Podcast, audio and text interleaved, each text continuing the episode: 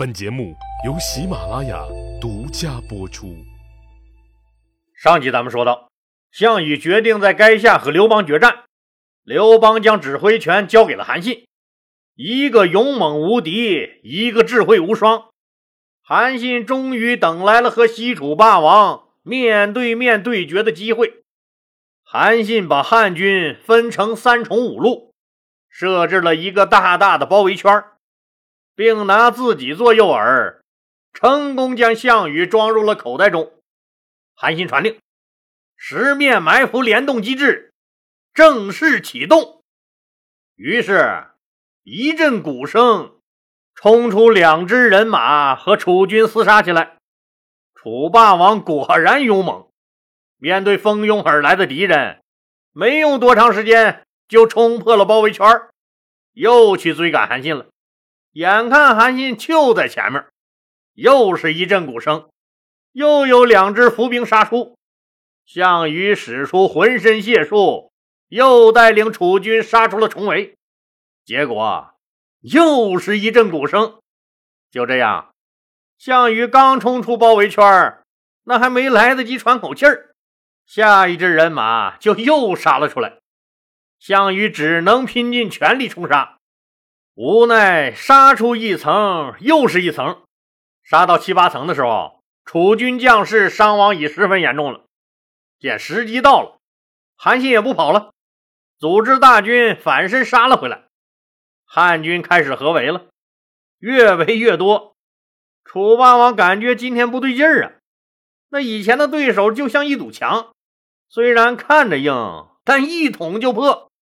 今天的对手怎么像棉花呀？柔柔软软是层层叠叠，冲破一路还有一路，一路败了，另一路立马补上。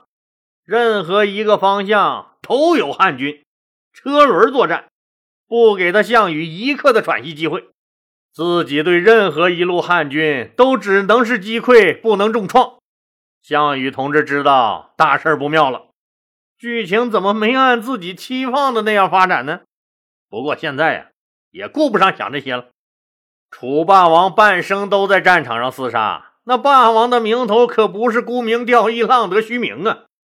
那一次又一次的战场锤炼，让他的临危应变素质非常过硬。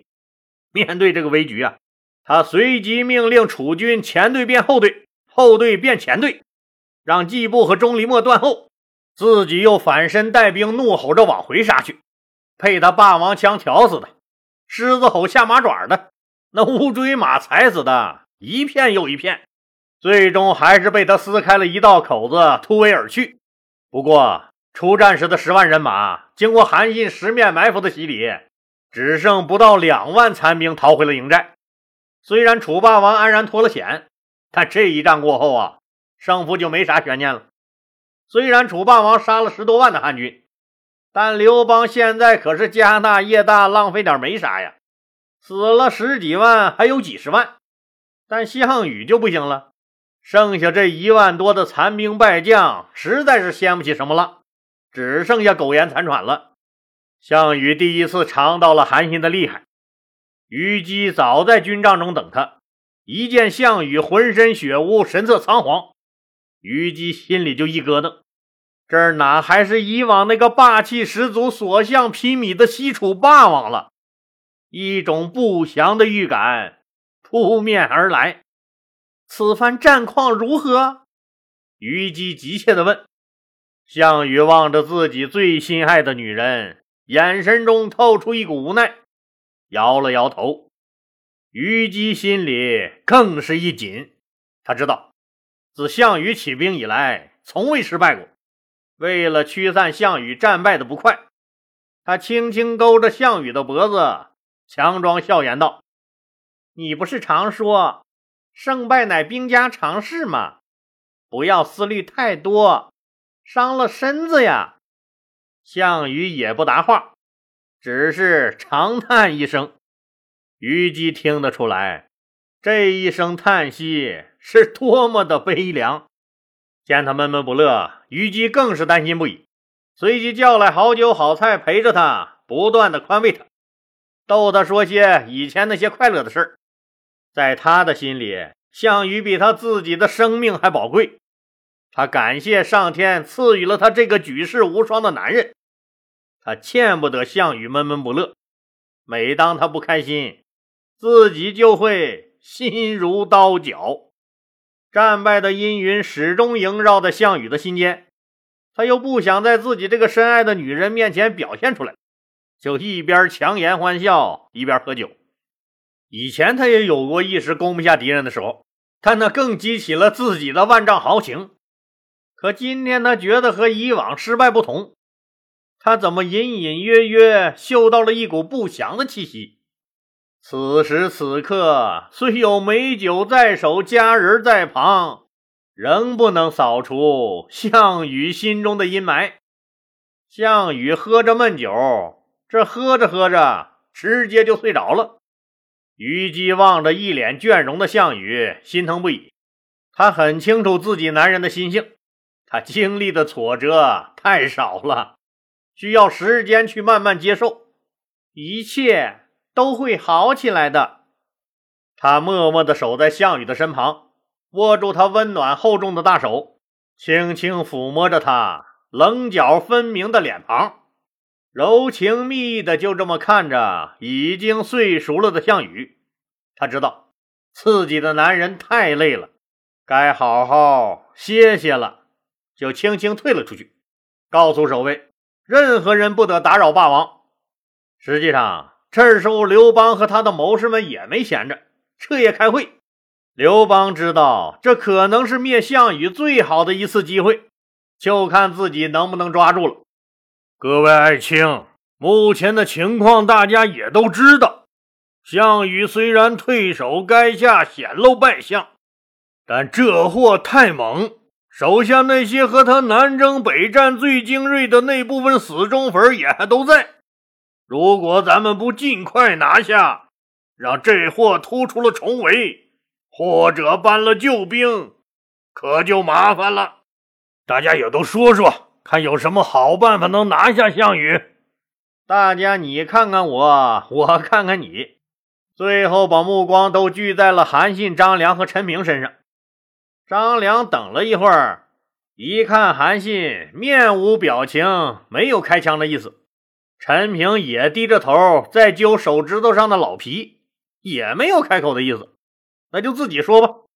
张良开口了：“大家知道，项羽所以每战必胜，除了自己勇猛外，也仗着他自己起兵时那八千个家乡铁杆子弟兵。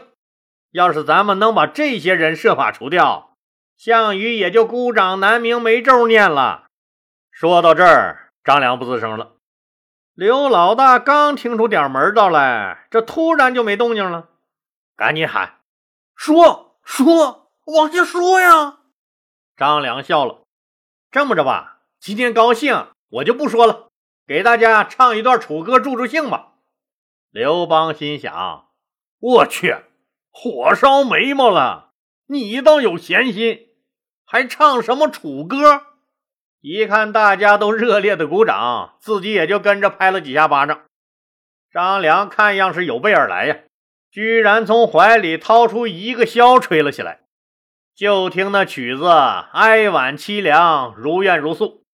接着张良开唱，歌词大意是这个样子的：天寒地冻兮，四野飞雪；山高水长兮。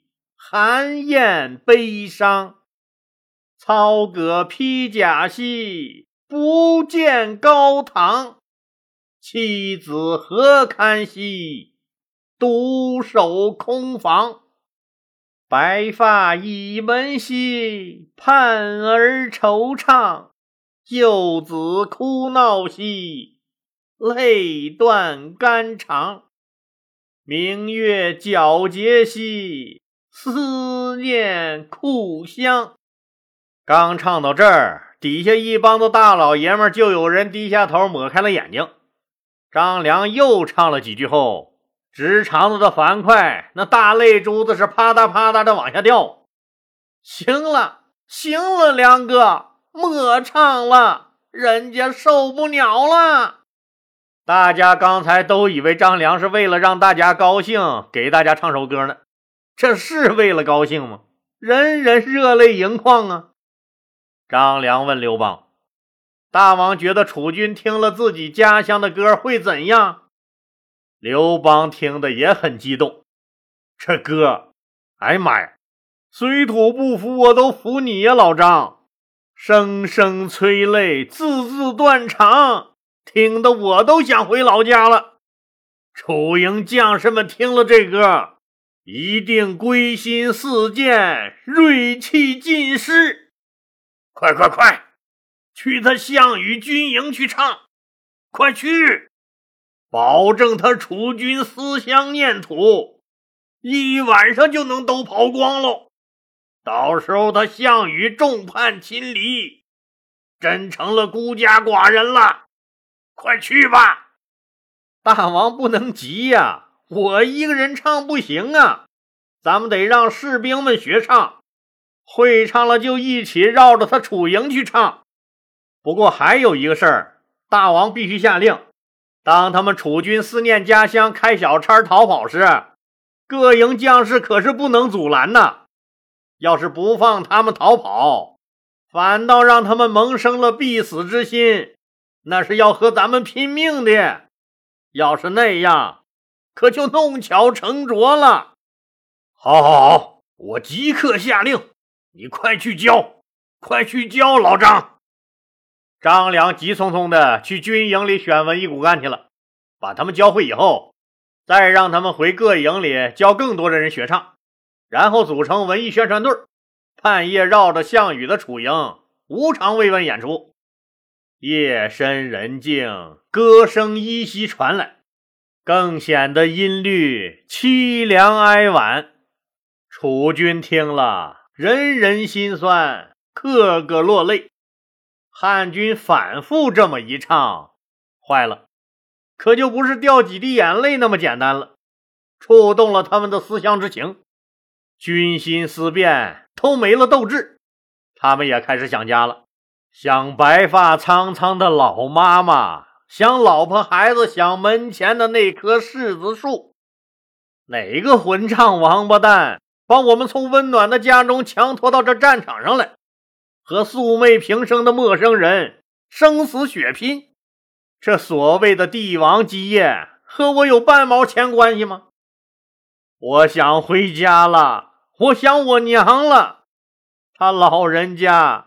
不知道还在不在人世了？俺也想俺娘了，俺要回家。我看见我那白发苍苍的老妈在村口等我呢。更有几个老兵抱怨开了：自从当年咱们兄弟和武信军项梁起兵以来，咱们是日日征战，没有片刻安宁。本以为灭了暴秦，我们就功成名就了，没想到这当家的霸王残暴不仁，那惹得天下人都反了。要是早听亚父的话，当年鸿门宴上杀掉刘邦，怎么会有这么多事儿？这都是他项羽一个人的过错，却害得我们背井离乡，有家不能回。反正不管你们了，我是一刻也待不下去了。我现在就走。汉军要是不拦便罢，要是拦我，我就和他们拼了。反正最终也难逃一死。等等我，老李，我也走，我也一起走。还有我，大家就简单收拾一下，一哄而散了。汉军早就接到刘邦的命令，见他们离开也不阻拦。客气的还互相挥挥手，大哥慢走啊！哎，我们汉军有纪律，我就不远送了。楚军大营今天正好是季布值夜班，正在值班室寻思着怎么退敌呢。突然听着四面都是家乡的楚歌声，听得自己也暗自掉泪。一会儿听着外面动静不对劲儿啊，赶紧出来一看，哎妈呀，士兵都纷纷逃了。自己紧喊也喊不住，没办法，赶紧往项羽的军帐跑。门卫拦住了他。大王和虞姬刚刚睡着，这几天大王累了，好不容易睡着了，有什么事儿您明天再说吧。季布赶紧说：“军情紧急，军情紧急，不报不行啊！”门卫赶紧进里面汇报，当然不是给项羽汇报，是汇报给了他们门卫总管。估计季布平时牛鼻子撅得老高，谁也不尿，和这总管的关系也扯淡。总管出来对季布一拱手：“大王有令，任何人不得私闯后帐，若惊动了大王，咱俩都担不起这个责呀，还请季将军见谅啊。”季布虽然心里着急，但也是不敢造次。只好闷头耷拉脑袋回自己军帐了。想了想，这不行啊！今天自己夜班人都跑光了，这罪过大了去了。又见不上霸王，咋办？只能赶紧去找钟离墨商量。俩人到各营一看，士兵基本上都跑光了。项羽责备不责备已经不重要了，重要的是。明天汉军来攻，自己确定、一定以及肯定会给项羽殉了葬。既然西楚大势已去，与其兵败蒙难，还不如跟着大家一起跑了得了。反正靠自己的力量也是救不了西楚的。两个人心中酸楚，泪流满面。他们跟着项羽打了半辈子的仗，这临了临了，落了这么个结局。哥俩心里那到底有多苦？大家来品一下。你仔细品，有没有品出一种双黄连的味道？哥俩向项羽的军帐方向拜了三拜，匆匆换了小兵的衣服，也各自往不同的方向逃命去了。好了，今天就说到这儿吧，谢谢大家。